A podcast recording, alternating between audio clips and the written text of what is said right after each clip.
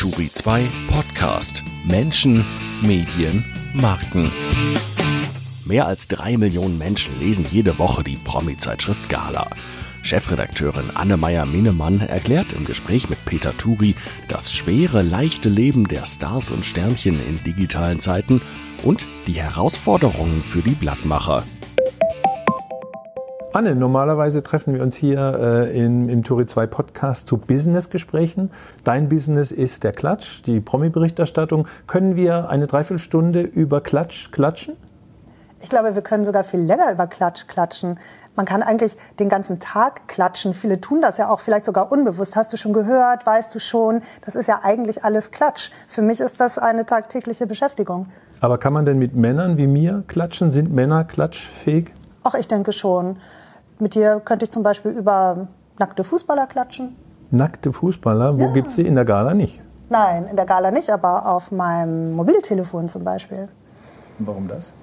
Weil ich hin und wieder Fotos und Videos von nackten Fußballern geschenkt bekomme. Wie kommen Fußballer, wie kommen Fußballer auf die Idee, der Gala-Chefredakteurin äh, Foto, äh, Fotos und Videos ohne Trikot zu schicken? Die schicken sie mir nicht selber, sondern die bekomme ich dann über andere Quellen zugeschickt. Und ähm, meistens sind das äh, Frauen, denen diese Fußballer ihre Nacktfotos äh, geschickt haben, um die zu beeindrucken oder vielleicht ein kleines Schäferstündchen damit ähm, zu arrangieren. Und die Damen sind dann aber mehr an Bekanntheit als an einem Schäferstündchen interessiert und schicken die dann an die Presse, um äh, ja, bekannt zu werden was dann aber meistens nicht gelingt oder eigentlich nie, weil äh, es ja absolut gegen die Persönlichkeitsrechte dieser Kicker gehen würde, Nacktfotos von denen in irgendeiner Form zu veröffentlichen. Und da ist dann die gesamte Branche natürlich anständig genug, sich das einmal anzugucken und zu sagen, gefällt mir, um es dann zu löschen. Achso, aus Angst vor Medienanwalt Scherz oder Nein, aus, aus Anstand. Aus ich Anstand. denke, dass, äh, dass die journalistische Sorgfaltspflicht doch ähm, umfasst, dass man die Menschen, die sich so exponieren, ohne das eigentlich zu wollen, dann auch ähm, im Schutz ihrer Privatsphäre lässt. Aber du könntest ja jetzt sagen, es war ein Verteidiger von Bayern München oder ein Stürmer von Dortmund.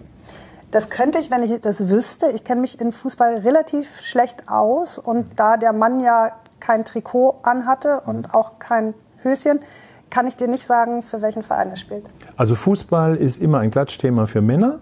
Und worüber klatschen Frauen am liebsten?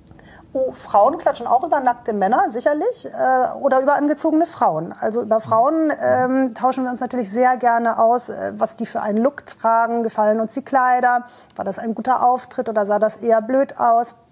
Oder eben über alles, was zwischenmenschlich ist. Frauen sind ja sehr an sozialen ähm, Kontakten, an Zwischenmenschlichem interessiert und unterhalten sich darüber, wer mit wem, warum oder nicht mehr. Also neue Beziehungen, Scheidungen, Ehekrieg ähm, und so weiter und so fort. Also im Prinzip alle Facetten des menschlichen Miteinanders. Und euer perfektes Redaktionsprogramm, oder? Ganz genau. Das ist das, was wir tagtäglich dann auch bei Gala tun. Bist du selber so eine Klatschtante? Ja, definiere Klatschtante. Äh, in Bayern sagt man äh, Ratschkartel, also spricht gern über andere Frauen, über andere Menschen, über andere. Eher nicht. Ich würde mich nicht als Klatschtante bezeichnen. Ich spreche nicht über Menschen. Ich interessiere mich für Menschen. Ich nenne mich selber immer Red Carpet Geek. Geek ist ja auch äh, so etwas wie so ein, ja, ein Nerd, ein verrückter mhm. Wissenschaftler. Also ich stelle mich auf Partys hin und schaue mir die Leute an und überlege, ach guck mal, äh, warum ist die denn da hinten so nervös? Da muss doch irgendwas sein. Oder die beiden, die reden gerade komisch miteinander, da ist Spannung. Was ist denn da? Also ich versuche wirklich auch dieses Zwischenmenschliche mir anzuschauen, zu sezieren oder im Gespräch mit Menschen auch wirklich zu schauen, was steckt eigentlich dahinter? Was ist bei dem los? Also mich interessieren einfach die Menschen, über die ich berichte. In einem soziologischen Sinne. Ja, Wissenschaftlich, ja, streng wissenschaftlich. Streng wissenschaftlich. Nein, natürlich ähm, hat das auch immer und muss es auch äh, bei Gala haben einen unterhaltsamen Charakter, aber ich glaube schon, und das versuche ich ja auch in meinen Editorials immer runterzubrechen, dass die Geschichten, die wir erzählen, irgendwo auch immer eine ähm, Allgemeingültigkeit haben. Eine Metapher aus, auf das Leben. Ja, eine Metapher oder auch wirklich ähm, einen, einen, einen Grundgedanken von menschlichem Miteinander repräsentieren, den man eben auch auf normale Menschen ausweiten kann. Und das ist ja auch einer der Gründe, warum das normale Menschen, normale Menschen so interessiert, warum sie sich mit Prominenten beschäftigen. Warum? Na, weil Prominente eine Projektionsfläche bieten, an der ich mich selber abarbeiten kann und schauen kann, wie leben die, wie lebe ich. Die sind viel reicher, berühmter, sehen vielleicht auch besser aus, sind vielleicht auch schlanker. Aber am Ende haben die natürlich auch alle Probleme, die jeder normale Mensch auch hat. Also die haben auch mal ein Bad Hair Day und Stress mit ihren Kindern und vielleicht sind sie unglücklich verliebt oder sie haben gerade einen schlimmen Trennungskrieg, äh, oder den sie, sie haben führen. Zellulite. Oder sie haben Zellulite, auch das gibt es ganz genau oder mal zwei Pfund zu viel. Und das ist natürlich eine Erleichterung, das ist ein wirklicher Relief-Moment, den sich die Leute verschaffen, wenn sie über Prominente lesen, weil sie sagen können, ach guck mal, denen geht's doch gar nicht so viel anders als mir. Also das ist sicherlich einer der Hauptpunkte, warum die Beschäftigung mit Prominenten so attraktiv ist, der Klatsch für viele Leute so attraktiv ist.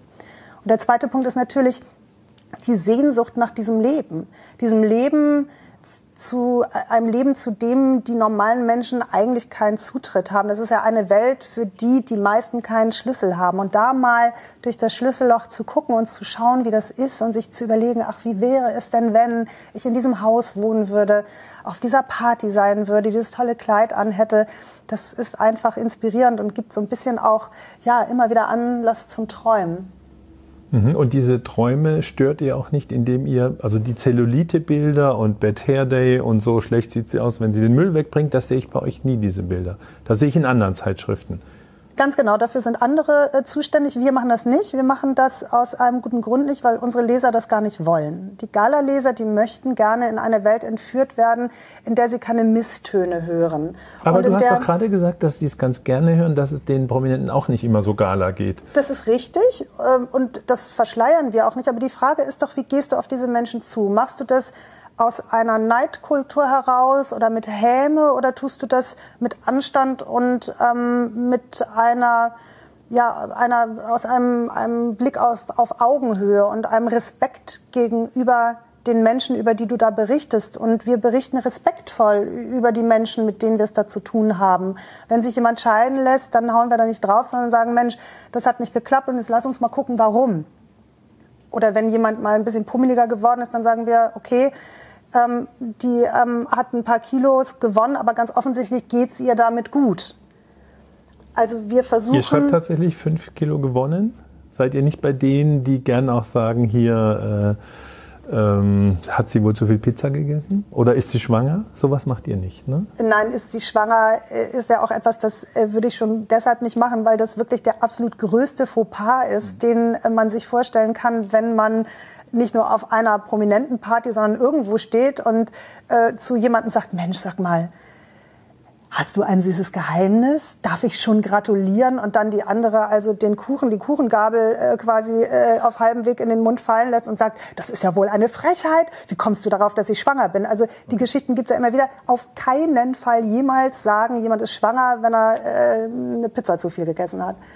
Okay, also die, ähm, die Gala-Leserin kann eigentlich sicher sein, dass sie eine Scheinwelt, Traumwelt vorgeführt kriegt? Weil Nein, Negatives gibt es ja gar nicht. Keine Traumwelt, aber eine Welt, in der wir nicht über Menschen herfallen, mhm. weil sie Zellulite haben oder weil mhm. ihre Ehe mhm. gescheitert ist oder weil sie sich irgendwo mhm. nicht adäquat präsentiert haben. Bei uns ist es okay, wenn irgendetwas nicht klappt. Wir haben eine Grundhaltung, in der Menschen okay sind. Und ich glaube, das ist das, was uns auszeichnet und weshalb die Gala-Leserin uns gerne liest, weil unsere Welt eine ist, in der sie eben keine, keine Störfeuer bekommt. Unsere Leserin reagiert sehr, ja, wirklich ähm, schlecht auf, auf Reizwörter wie Krieg oder Kampf. Die darf ich auch alle auf dem Titel nicht benutzen. Ich schreibe dann eher ein Duell weil, Auch nicht Ehekrieg? Nein, lieber äh, tatsächlich ähm, ja Ehekrieg ganz selten. Also bei Brad Pitt habe ich das tatsächlich gemacht, weil das auch wirklich so, ein, so eine Schlammschlacht war.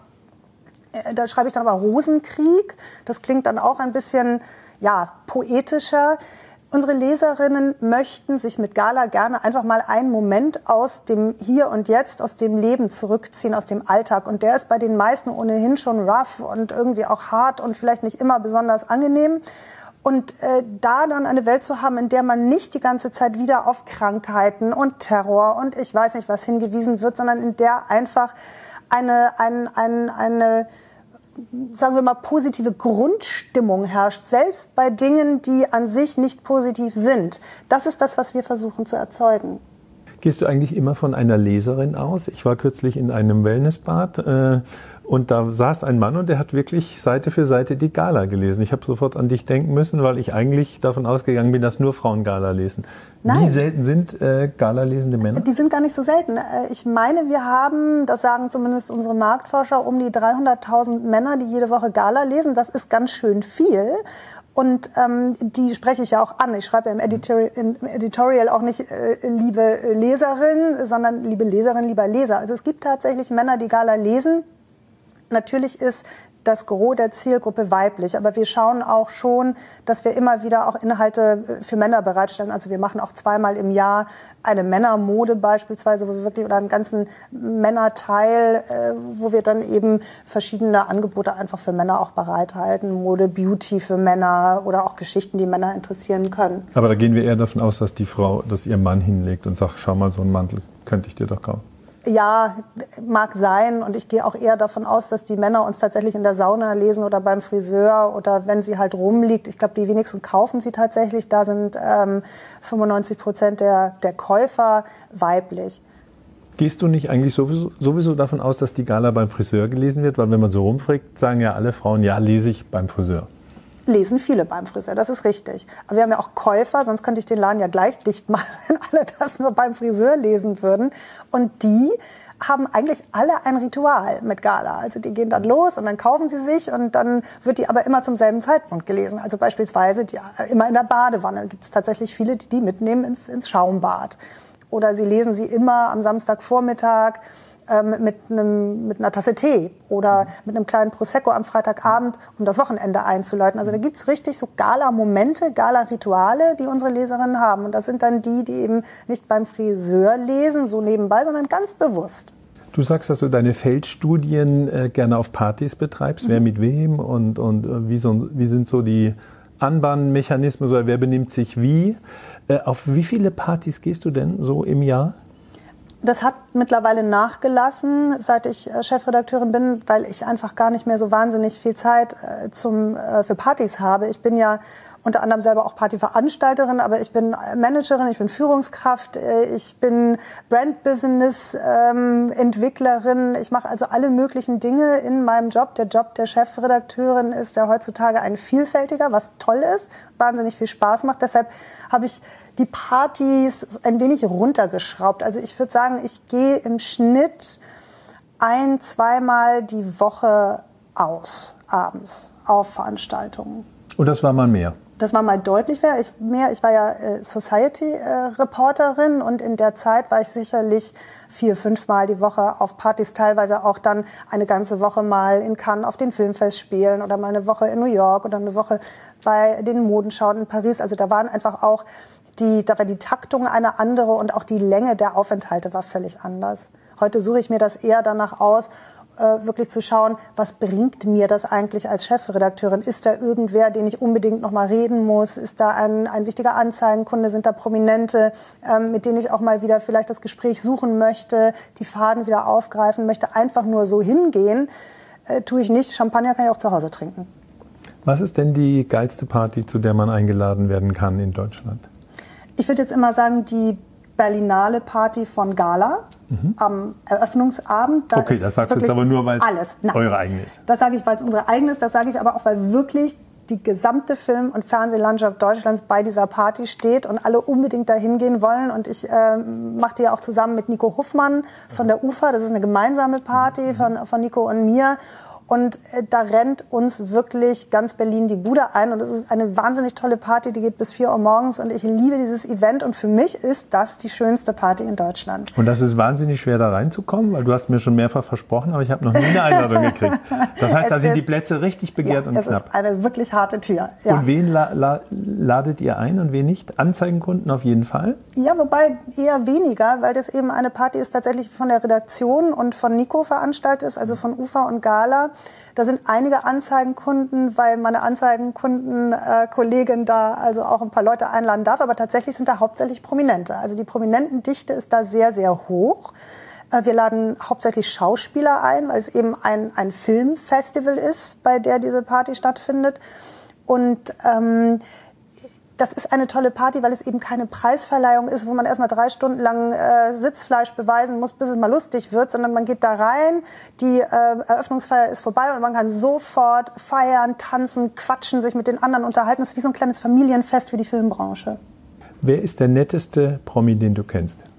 Ach, das ist eine schwierige Frage. Ich kenne ja wahnsinnig viele und man muss auch sagen, es sind wirklich irre viele ganz, ganz, ganz wunderbare Menschen. Also Wolfgang Job fällt mir da ein, der unglaublich spritzig ist und warmherzig, aber auch eine Iris Berben ist eine tolle Frau, intelligent, äh, lustig, charmant. Maria Furtwängler ist toll. Es gibt wirklich, wirklich viele, viele, viele nette Menschen da. Das sind jetzt eher ältere Semester, die du da genannt hast. Was ist bei dem Nachwuchs? Sind die anders, die Jüngeren, äh, die vielleicht eher so Instagram-Stars sind? Ändert sich da gerade was in der Art, wie man bekannt wird, wie, wie sich Promis auch benehmen? Das sind ja zwei Fragen in einer. Also das eine ist, Mindestens. wie sie sich benehmen. das, da muss ich sagen, diejenigen, mit denen ich zu tun habe, die benehmen sich alle hervorragend. Die haben alle eine tolle Kinderstube. Ob das jetzt äh, junge Schauspieler sind wie Emilia Schüle beispielsweise, Maria Erich oder aber auch wirklich Instagram-Stars wie Caro Dauer, die wirklich unglaublich gut erzogen ist, höflich, freundlich, keine Allüren hat, obwohl die also mehrere Millionen Follower hat. Das sind wirklich, wirklich nette Mädels. Und ähm, jeder, der was anderes sagt, äh, ist da irgendeinem Klischee aufgesessen. Das andere ist ja die Frage, äh, ob die anders sind oder etwas anderes mitbringen müssen, hast du gerade gefragt? Ja gut, sind die Jungen anders als die Alten? Ja, natürlich sind die Jungen anders als die Alten. Es wäre ja auch scheußlich, wenn die Jungen so wären wie die Alten. Also wozu ist man jung? Ja. Alt sein kann man ja immer wie noch. Wie sind die anders? Na, die sind einfach selbstbewusster auch in ihrer Selbstdarstellung, weil die eben gelernt haben, dass sie sich selbst promoten müssen auf Instagram, auf den sozialen äh, Medien. Und die gehen da natürlich mit einem ganz anderen Selbstbewusstsein ran. Also die inszenieren sich, die wissen, was sie wert sind, die Halten arbeiten ja selber an ihrem so Marktwert. Entschuldigung, dass ich unterbreche. Jüngere, die so aus dem Digitalen kommen, denken ja oft, sie sind der Mittelpunkt der Welt, weil ja die sozialen Netzwerke darauf ausgerichtet sind. Alles kreist um mich herum. Naja, die sind vor allem der Mittelpunkt ihrer eigenen Welt. Was man beobachten kann, ist ja, dass einige von denen auf Partys wirklich eigentlich nur mit sich selber und dem Telefon zu tun haben. Also die stehen dann da und dann gucken sie, wo ist hier jetzt also der beste Blickwinkel. Ähm, es gibt sogar Partyveranstalter, viele, die mittlerweile Instagrammige Party ähm, ja, äh, Locations machen und, und Dekorationen. Also da wird die Party extra so dekoriert, dass möglichst viele Motive für die Instagrammer da sind, damit das Ganze dann auch gepostet wird. Ist das nicht furchtbar? Ja, also sagen wir mal so, wir profitieren alle davon, weil die Partys natürlich viel, viel ähm, extravaganter und, und kreativer dekoriert sind als noch vor einigen Jahren, wo man gesagt hat, was interessiert mich hier die Deko, hier ist der Champagner, hier ist äh, der DJ und jetzt geht los und tanzt und sauft. Mittlerweile sind das teilweise ganze Welten, durch die man durchgehen muss. Ich war jetzt dieses Jahr auf einer Party, äh, da ging man also durch so eine Art Alice im Wunderland und dann waren da Torten aufgebaut und dann konnte man irgendwelche Drinks sich mixen lassen, die dann rauchten und die Farbe wechselten und Schauspieler waren in Vogelkäfigen und, also, und sangen und es ist also ein ein Riesenbrimborium, was da veranstaltet wird. Ich finde das toll, weil sich da wirklich Mühe gegeben wird. Aber natürlich machen die das nicht für mich, sondern das machen die für diese ganzen jungen Instagrammer, die alle eben Motive suchen, die interessant sind, damit die Follower sich das dann auch angucken. Das heißt, früher war mehr Champagner, aber Heute weniger Lametta. Lametta. Ganz Heut, genau. Okay. Ganz genau. Das heißt, auch das Promi-Geschäft wird oberflächlicher? Ja, das ist ja Optische? immer die Frage. Also ich glaube tatsächlich, dass ähm, es insgesamt, wenn wir jetzt von Instagram sprechen oder den sozialen Medien, dass ähm, es banaler wird, weil die Prominenten ja viel mehr von sich preisgeben, aber eben eigentlich nichts Wirkliches preisgeben, nichts Tiefes preisgeben, sondern die geben Banalitäten preis. Die zeigen, was sie frühstücken, zeigen, wo sie Workout machen, die äh, machen ein Foto von sich und ihrem Cappuccino und ihrem Laptop. Also alles Dinge, die ja, sagen wir mal, nicht wirklich viel Information hergeben über das Wesen dieses Menschen. Und ähm, unsere Aufgabe als Printmedium in so einer Welt kann es ja sein zu sagen, gut, also wir wissen jetzt, wie diejenige frühstückt und was für Turnschuhe die bei ihrem Workout trägt, aber wir wissen immer noch nicht, wie es äh, um, um ihre Seele gerade bestellt ist. Und wenn man dann ein gutes Interview macht und die Leute dazu bekommt, dass sie wirklich mal über sich reden und nicht nur über das, was sie gerade am Leib tragen oder wo sie gerade auf einer tollen Party rumhopsen, dann wird's ja interessant. Mein Kollege Philipp Köhn hat äh, letztens ein Interview mit Charlotte Roach gemacht wo sie erzählt hat, dass sie sich von ihren Eltern getrennt hat. Und das fand ich schon sehr, sehr bemerkenswert, diese Fragestellung, darf ich mich eigentlich von meinen Eltern trennen? So wie ich mich von meinem Mann oder meinen Freunden trenne. Ist das überhaupt erlaubt oder habe ich als Kind eine Verpflichtung, mich weiter mit meinen Eltern beschäftigen zu müssen und mit denen zusammen sein zu müssen, ob, obwohl ich das vielleicht gar nicht will? Und das sind die also Momente... Also ein Psychotherapeut würde sagen, man kann sich nicht von seinen Eltern trennen, weil die ja immer in, im Kopf sitzen. Da scheinst du äh, offenbar einschlägige Erfahrungen zu haben, lieber Peter. würde ich mich gerne später nochmal mit dir unterhalten. Finde ich sehr interessant, auch guter Klatsch. Aber ja. das, das sind dann ja die Momente, für die Print eigentlich immer noch mm, da ist. Denn das kann man nicht auf Instagram erzählen in einer Story mhm. oder auf Facebook. Das ist zu, zu tiefgreifend und braucht auch zu viel Raum, um in den digitalen Medien Platz zu finden. Also die jungen Instagrammerinnen beherrschen die Kunst der Selbstinszenierung.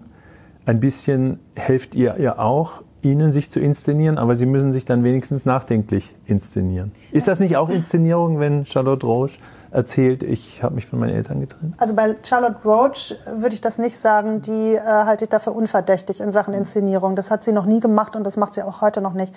Andere inszenieren sie natürlich auch in Printmedien, ganz klar. Die Frage ist halt immer, kriege ich eine Balance hin aus dem, was die Leute erzählen wollen, der Botschaft, die die mitbringen und dem, was ich von denen erfahren möchte. Und im Zweifelsfall ist es also mindestens 50-50 oder ein wenig mehr zugunsten des Reporters, der dann eben auch einfach Sachen in Erfahrung bringt, Einblicke erhält, die vielleicht vorher gar nicht so geplant waren. Wie viel Nähe lassen Prominente denn überhaupt noch zu? Seid ihr richtig nah dran? Ja, das kommt ein wenig darauf an, wie lange man die schon kennt. Ich bin ja seit 20 Jahren im Geschäft und es gibt viele Prominente, die ich seitdem auch begleite und mit denen ich auch über die Jahre einfach eine gewisse Nähe hergestellt habe. Und das geht vielen meiner Kollegen auch so, die auch schon sehr, sehr lange im Geschäft sind. Da ergibt sich einfach, ich würde mal sagen, eine vertrauensvolle Geschäftsbeziehung, eine Geschäftsfreundschaft, so wie in jedem anderen Beruf auch. Ähm, insgesamt kann man sagen, dass die Prominenten, ich würde nicht sagen distanzierter sind als früher, aber kontrollierter vielleicht, weil in einer Welt, in der eigentlich an jedem Flughafen, in jeder Bahnhofstoilette, in jedem Restaurant irgendwelche Menschen mit einem Handy sitzen, ja nichts mehr privat ist. Es ist ja eigentlich alles öffentlich geworden. Und so muss ich mich als Prominenter ja mehr noch als jeder andere immer hinterfragen, tue ich gerade etwas, was ähm, in der Öffentlichkeit in Ordnung ist, was mich nicht zu sehr exponiert, was nichts von mir zeigt, was ich nicht dort sehen möchte. Und äh, da muss ich ganz ehrlich sagen, die tun mir da schon ein bisschen leid, weil dieses, die Freude daran, prominent zu sein, sein Leben zu genießen, seine Berühmtheit zu genießen, schon durch diese Digitalisierung und die ständige, ja, im Prinzip äh, Beobachtung durch wen auch immer, ähm, ein wenig nachgelassen hat. Also für mich wäre es ja schon ein Horror, dass die Leute nicht nur ein Autogramm wollen oder nicht mehr ein Autogramm wollen, sondern jeder will ein Selfie. Und wenn ja, du als Politiker genau. neben dem Falschen auf dem Selfie stehst, kann schon ein Fehler sein. Und äh, heißt das, äh, dass die Promis eigentlich fluchen über Handys oder dass jeder mit dem Handy bewaffnet ist? Ich glaube schon, dass das, ähm, dass das etwas ausmacht, ja. Zumal viele Menschen auch da distanzlos sind. Also Prominente werden ja in unmöglichsten Situationen angesprochen. Also wenn die gerade irgendwie versuchen, Flug, Flug zu kriegen und über den äh, Flughafen hetzen und man eigentlich sieht, die haben keine Zeit. Ich kriege das manchmal mit, weil ich ja mit Prominenten auch hin und wieder reise, weil man vom selben, von derselben Party, von derselben Veranstaltung zurückfliegt. Und die werden wirklich angesprochen, wenn sie dann im Flugzeug äh, sitzen und man sieht, die sind müde vom Abend vorher und die wollen schlafen und dann kommt trotzdem einer und fragt oder die gehen zur Toilette und dann hält sie einer auf und man denkt, lass dich doch wenigstens mal pinkeln. Ja, also ich glaube, das ist schon anstrengend. Das heißt, du hast Mitleid mit den Promis? Äh, in der Hinsicht ja, schon. Also klar, man kann immer sagen, äh, die haben sich ja ausgesucht, berühmt zu werden. Und sicherlich wissen alle Prominente auch, dass das Berühmtsein das mit sich trägt, dass man im Licht der Öffentlichkeit steht. Aber es ist eben was anderes, ob ich mich bewusst zu bestimmten Zeiten ins Licht der Öffentlichkeit begebe oder ob ich eigentlich permanent öffentlich bin. Ist der Besuch einer Party für einen prominenten äh, Job oder Privatvergnügen? Das kommt auch ganz drauf an. Wenn es eine Party ist, eine große Party von einem Veranstalter, der Prominente bucht für diese Veranstaltung, dann ist es definitiv Arbeit. Kann man Prominente buchen? Ja, man kann Prominente buchen. Kostet von bis Boris Becker? Kostet Wo liegt von der? bis. Bei Boris Becker weiß ich das nicht, aber man kann von ein paar tausend Euro bis hin in fünfstellige Bereiche äh, wenn es jetzt um Hollywood-Stars geht, wird es noch mehr. Äh, kann man Prominente für Veranstaltungen buchen? Also sagen wir mal, eine hm, B-Klasse Hollywood-Schauspielerin, die kann schon mal 40, 50.000 Euro verlangen für eine Party-Einladung. Oder ein Bambi. Das weiß ich jetzt nicht. Bei also Preisverleihung ist ja auch immer die Fragestellung, fühlen die sich so geehrt, dass okay. sie auch einfach so kommen? Also äh, außerdem, das ist nicht mein Verlag, da kann ich nicht reingucken, aber es ist tatsächlich so, dass... Ähm, Zahlt ihr Prominente dafür, dass sie zu nein. eurer Gala kommen? Also da kann ich ganz klar sagen, wir zahlen niemanden, dass er zu uns kommt. Für wen Die, würdest du zahlen, dass er kommt? Für wen würde ich zahlen, dass er kommt? Brad Pitt. Ach ja, Brad Pitt wäre schon nicht schlecht. Aber vielleicht kriege ich den ja auch so überredet. Mal gucken. Ich habe zum Beispiel eine... Ähm, eine neue Ehefrau für ihn. Mich hat letztens eine Leserin angeschrieben und ähm, quasi eine, ein Kontaktformular zugesandt mit einem Foto, einem Bewerbungsfoto und geschrieben, äh, dass sie äh, sich als neue äh, Lebensgefährtin von Brad Pitt bewerben möchte. Wir hatten äh, etwas satirisch eine, eine Anzeige, Ausschreibung. eine mhm. Ausschreibung im Heft und die Dame hat das offenbar ernst genommen und hat wirklich sehr, sehr rührig dann also äh, über sich selber geschrieben, warum sie nun also die perfekte Partnerin für ihn wäre. Vielleicht kann ich ihn ja damit locken, dass ich hier also Auswahlmöglichkeiten für ihn hätte. Ich bin mir auch sicher, einige meiner Kolleginnen wären nicht abgeneigt, ihn mal zu treffen. Also von daher, vielleicht kann er ja einfach unserem Charme nicht widerstehen und kommt so.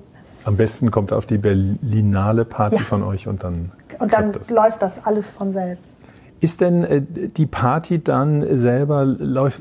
Du warst nicht dabei in den 70ern, aber du kennst es auch aus den Filmen oder aus in den ja, 60ern auch warst du nicht dabei. Nein. Günter Sachs, Gott hab ihn selig, hat mir auch schon damals erzählt, als er noch lebte, wie wunderbar das alles war und wie toll die Partys damals waren. Und ich denke dann auch immer, Mensch, also das wäre schon toll gewesen, damals Society Reporter gewesen zu sein, weil einfach dieses, dieses Unbeschwerte, wenn niemand zuschaut, wenn dann auch irgendwann die Pressefotografen rausgeschickt werden oder vielleicht auch einfach die Fotoapparate beiseite legen, weil die ja auch dann Teil des Ganzen waren. Also diese ganze Baby-Schimmerlos-Zeit, da waren die auch irgendwo ein Teil dieses, dieses, dieses Theaters. Und ähm, die haben natürlich völlig anders äh, damals gefeiert. Die haben auf die Tischen getanzt, die haben sich die Krawatten um die Stirn geschlungen, da wurde geknutscht und fremd geknutscht und mit wem anders dann nach Hause gegangen. Das gibt es heute alles so nicht mehr, weil man eben tatsächlich unter permanenter Beobachtung steht. Aber irgendwann um 10 Uhr werden doch die Fotografen auch heute meistens dann rausgebeten?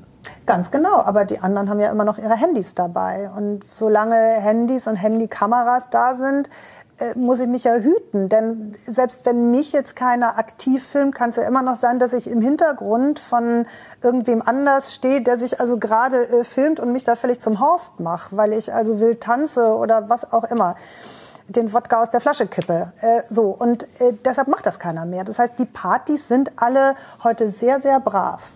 Das heißt, früher war mehr Champagner, mehr Exzess, heute ist mehr Social Media und mehr Selbstkontrolle. Mehr Lametta definitiv. Ich glaube gleich viel Champagner, aber tatsächlich mehr Selbstkontrolle, ja. Freiwillige Selbstkontrolle. Ja. Oder naja, nicht ganz, eher unfreiwillig. Und du selber gehst du noch auf Partys aus Freude oder ist das immer Arbeit? Nein, ich feiere ja wahnsinnig gern, sonst würde ich diesen Beruf ja nicht seit 20 Jahren machen. Ich mag schon gerne Partys, also doch, ich mag mich gerne schön anziehen. Aber ist der Bäcker, der Konditor noch sein Christstollen? Hat er irgendwann nicht zu viel Süßes intus? ich kann es mir ja mittlerweile aussuchen. Ich kriege ja die tollsten Einladungen und ich kann wirklich gucken, wo möchte ich eigentlich hingehen. Und ich gehe sehr selektiv auf Partys. Also zum einen eben, weil ich schaue, was bringt mir das als Chefredakteurin? Zum anderen aber natürlich auch, wenn jetzt besonders tolle Partys sind, dann gehe ich da auch einfach hin, ähm, weil es schön ist, das zu erleben. Also wer einmal bei den Golden Globes war, ist äh, fürs Leben eigentlich und für jede andere Party verdorben, weil das einfach eine wahnsinnig schöne Veranstaltung ist. Oder besser die, als der Oscar? Ja, ich finde den besser als den Oscar, ja definitiv. Ja, weil der Oscar eine Veranstaltung ist, bei der man in einem Theater sitzt und im Prinzip einen Frontalunterricht geboten bekommt über vier endlose Stunden. Man bekommt nichts zu essen, nichts zu trinken, man muss irre Sitzfleisch haben. Es ist über Strecken echt öde. Das weiß jeder, der das nachts schon mal geschaut hat und dann um vier Uhr irgendwann im Sessel hängt und denkt, oh Gott, ich muss mir das noch zwei Stunden weiter äh, rein tun. Und die Globes sind einfach wahnsinnig komisch. Das liegt schon daran, dass die ja von Journalisten veranstaltet werden und von der Foreign Press Association. Und äh, da kriegt man schon auf dem Red Carpet den ersten Champagner in die Hand gedrückt. Und dann bleiben da auch alle stehen und es ist völlig chaotisch, also man geht nach vorne, man geht nach hinten, man trifft jemanden, ach und äh, alle stehen und müssen dann am Ende in den Saal geschoben werden. Und während der Veranstaltung wird also auch immer noch gegessen und getrunken und alle sitzen an Tischen. Und man kann rausgehen in den Werbepausen und quatschen, da treffen sich viele zum Rauchen auf dem Balkon. Und der absolut beste Platz bei den Golden Globes ist die Damentoilette. Da steht man nämlich in einer Reihe mit diesen ganzen berühmten Mädels. Und was machen Frauen, wenn sie auf die Toilette warten? Sie quatschen. Sie quatschen. Und das ist wahnsinnig nett, wenn man da also mit Nicole Kidman vor sich und äh, Emilia Clark hinter sich steht und was hast du denn an Weihnachten gemacht und wie war Thanksgiving und wo fährst du in den Skiferien hin? Das bringt dann richtig Spaß. Also Tipp für alle Turi 2 äh, Leser, geht nicht zum Oscar, geht lieber zum Golden Globe und da auf die Damentoilette. Ihr trefft Anne-Meyer Minnemann. Ganz oder? genau. Ja, jedes Jahr? Nein, oder meine Kollegin Hilly Ingenhofen, die Society-Reporterin, die kann man auch vor der Damentoilette dort treffen, selbstverständlich. Okay, du hast gerade erzählt, dass für die äh, Promis es oft ein Fluch ist, dass es die Handys gibt mit ihren Möglichkeiten, alles zu fotografieren. Wie ist es denn für Gala, äh, für deine Zeitschrift als Geschäftsmodell, dass gerade die jungen Leute immer mehr alles nur noch übers Handy machen? Ich denke, es ist verdammt schwer, junge Leser für Print zu gewinnen in allen Kategorien. Was ist eure Strategie? Was ist eure Antwort auf die Handysierung des Lebens? Ich glaube, dass Print Oasen der Ruhe bieten kann. Und das ist ja auch unsere, ja, im Prinzip äh, unser Erfolgsgeheimnis. Wir stehen ja gut da im Markt mit Gala. Und das liegt sicherlich eben daran, dass es ein Medium ist, dass wir das wirklich zur Entschleunigung benutzen. Und interessanterweise haben mir viele Instagrammer, also wirklich Influencer, Social Media Stars gesagt, dass sie gerne Gala lesen. Das sind Menschen, die in den 20er sind, die sagen, das digitale Leben ist einfach wahnsinnig anstrengend. Es ist schnell, es ist anstrengend, man muss immer fünf Sachen gleichzeitig machen. Das stresst die. Und die lesen dann Gala, weil sie äh, sich da einfach gut entspannen können. Kriegt ihr denn noch Zugang zu den Prominenten, die sich ja selber über ihre Inst die nicht sich, sondern ihr Bild äh, durch ihre Instagram-Fotos ganz gut steuern können, ihr Image auch. Äh, kriegt man denn noch Termine mit Heidi Klum, die ja eigentlich sehr viel äh, Instagram macht? Ja, man bekommt noch Termine mit Heidi Klum. Und man bekommt auch mit den jungen Leuten, die eigentlich aus den äh, sozialen Medien heraus berühmt geworden sind, weil die nämlich ähm, Print als etwas empfinden, was sie adelt. Ich habe mal mit, ja, ich habe mit Caro Dauer äh, letztens mal telefoniert und da sagte die ja, ähm, was ich mache, kann ja jeder. Und natürlich macht die das nun besonders gut, aber äh, letztlich hat sie ja recht. Jeder kann von sich ein Bild ins Netz stellen. Und ähm, es kann aber nicht jeder auf das Cover einer Zeitschrift, weil da einfach vorher kuratiert wird von den Redaktionen, wer darauf kommt. Das heißt, auf eine Zeitschrift zu kommen oder in eine Zeitschrift zu kommen, hat immer noch einen höheren Wert, als im Internet präsent zu sein, weil das eben eine, eine offene Fläche ist, die jeder selber bespielen kann. Und damit muss man arbeiten. Du hast eigentlich deine Karriere weitgehend dem Society-Thema gewidmet. Hast du es nicht manchmal über? Noch nicht, weil es wirklich ein Thema ist, das hauptsächlich mit Menschen zu tun hat. Und, und ich interessiere mich für Menschen in jeglicher Hinsicht. Und ich lerne auch seit Jahren, und ich mache das jetzt 20 Jahre, immer mehr über Menschen. Und das bringt einfach wahnsinnig viel Spaß. Was würdest du machen, wenn du nicht äh, diese Branche hättest? Definitiv auch mit Menschen arbeiten. Also möglicherweise würde ich mein Wissen über diese Welt nutzen und Leute, die da neu reinkommen, weil sie in eine gehobene oder exponierte äh, Position geraten, ähm, ein bisschen Training geben, wie sie in der Öffentlichkeit sich bewegen können, ohne in jedes Fettnäpfchen rein zu geraten, wie sie Sicherheit erlangen können in, in, in den sozialen Medien, aber auch äh, offline in, in der öffentlichen äh, Wahrnehmung und dabei vielleicht auch noch ein bisschen Spaß haben. Ich schreibe im Übrigen gerade ein Buch zu dem Thema. Kommt nächsten Herbst, da können wir uns dann ja nochmal unterhalten. Ein äh, Promi-Knicke oder was ist das? Äh, ja, so ähnlich. Mhm.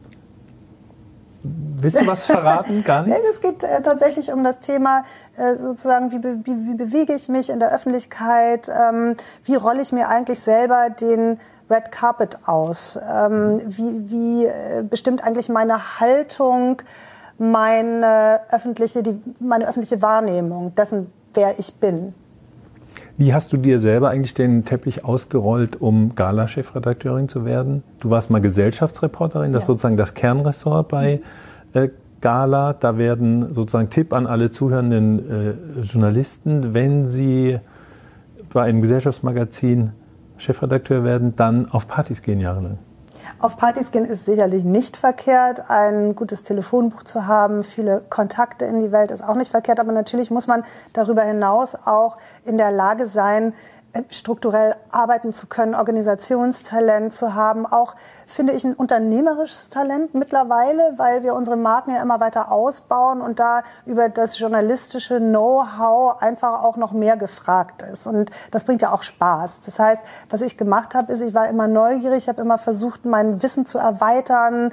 Äh, immer, wenn ich das Gefühl habe, ich weiß jetzt, was ich tue, ich kann das, habe ich meinen Chef gebeten, ob er mir irgendwie eine andere Aufgabe zukommen lassen kann, damit ich noch mehr lerne. Also ja, ich war einfach fleißig, wissbegierig und immer offen im Umgang mit Menschen. Und ähm, du machst immer auch gern neue Dinge.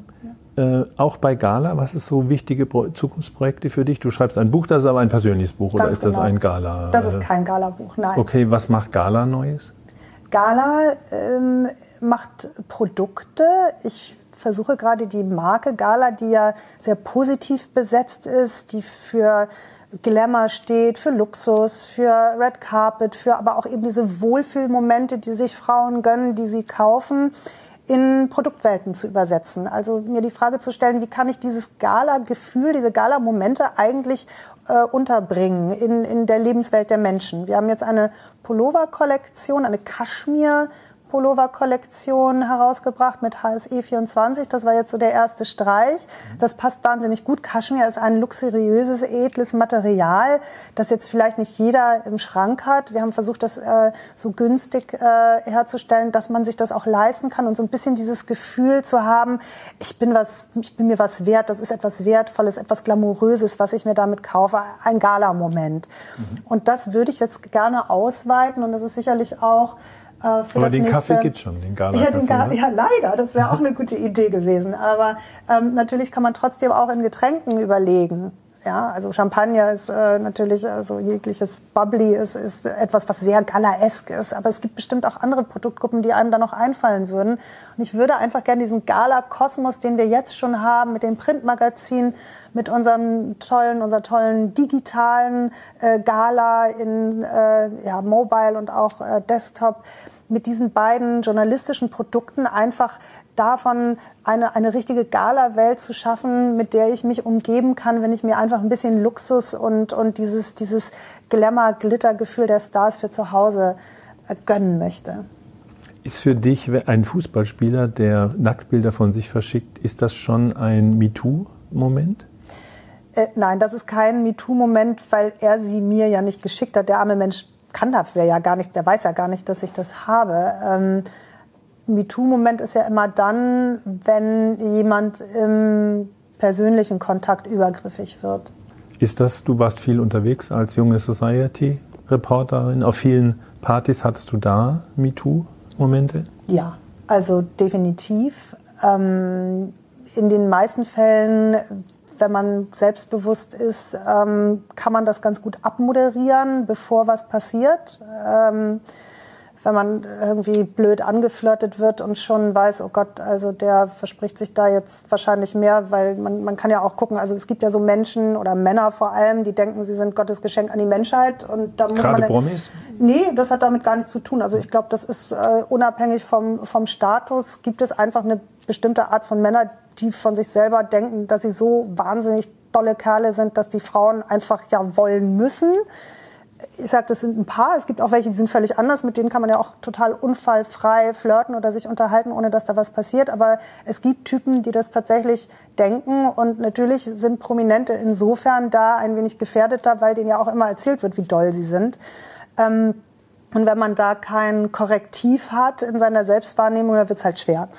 Und ähm, ja, also das passiert durchaus. Sind das auch äh, Momente, die Kolleginnen untereinander besprechen? Ist das bei euch ein Thema in der Redaktion? Jetzt gehen andere junge Society-Reporterinnen mhm. raus, du nicht mehr so viel, hast du gesagt. Gott sei Dank hat die MeToo-Debatte ja dazu geführt, dass sich diese Männer mittlerweile auch vorsehen und besser benehmen. Ähm, wir hatten jetzt in letzter Zeit keine solche Fälle, aber ich habe auch einige Kolleginnen, denen das ähnlich widerfahren ist. Und natürlich tauschen wir uns auch darüber aus. Ich finde das auch ganz wichtig, dass man darüber spricht und das nicht verschweigt, weil gerade diese Situationen äh, auf den Partys, auf dem Red Carpet, da sind meine Kolleginnen natürlich auch nicht in Jeans und Schlabberpulli und, und ungeschminkt und mit Turnschuhen, sondern die haben dann hübsche Kleider an, vielleicht einen Ausschnitt. Ähm, äh, die sehen einfach toll aus. Ich habe auch wahnsinnig hübsche Kolleginnen und ähm, wenn die in so eine Situation kommen, dann ist es auch meine Pflicht, meine Fürsorgepflicht, mich damit auseinanderzusetzen und zu schauen, dass das nicht passiert oder sie da auch zu schützen oder zumindest auch, wenn sie mir davon erzählen, zu schauen, was ich für sie tun kann, damit so etwas nicht passiert. Ihr könntet einen Mann mitschicken immer. Habt ihr genug äh, Society-Reporter männlichen Geschlechts oder ist das weiterhin ein, ein, ein Frauenfeld? Nein, es gibt äh, männliche Reporter. Also die Bunte beispielsweise hat einen männlichen Society-Reporter. Ähm, bei mir sind es zufällig Frauen. Ähm, ich habe allerdings auch einen männlichen Chefreporter tatsächlich. Der geht natürlich auch auf ähm, Events. Nein, es ist, ich glaube nicht, dass man also heutzutage einen Mann mitschicken muss, damit eine Frau sich äh, unfallfrei bewegen kann. Ich glaube, es sind dann eher so Sachen, dass die, auch wenn wir hier äh, bei uns im Verlag Wert darauf legen, dass unsere Kollegen mit öffentlichen Verkehrsmitteln und Fahrrad fahren, weil das einfach der Umwelt zugutekommt, die setzen sich selbstverständlich in ein Taxi äh, und das zeichne ich auch ab, wenn die von einem Event kommen, weil ich nicht möchte, dass eine meiner Kolleginnen in einem Abendkleidchen nachts irgendwo in Berlin an der Straße steht oder an einem, an einem zugigen U-Bahnhof. Also das ist ein Szenario, Szenario, das möchte ich einfach überhaupt nicht haben. Ja, das heißt, besser vorbeugen, als hinterher dann äh, ja, das äh, Problem haben. Wie neugierig bist du selbst? Ich bin schon sehr neugierig, aber nicht, äh, nicht neugierig im Sinne von ähm, ja, skandalheischend, sondern wirklich neugierig auf das, was Menschen umtreibt. Ich bin würde ich sagen, vom Typ her auch eher zurückhaltend.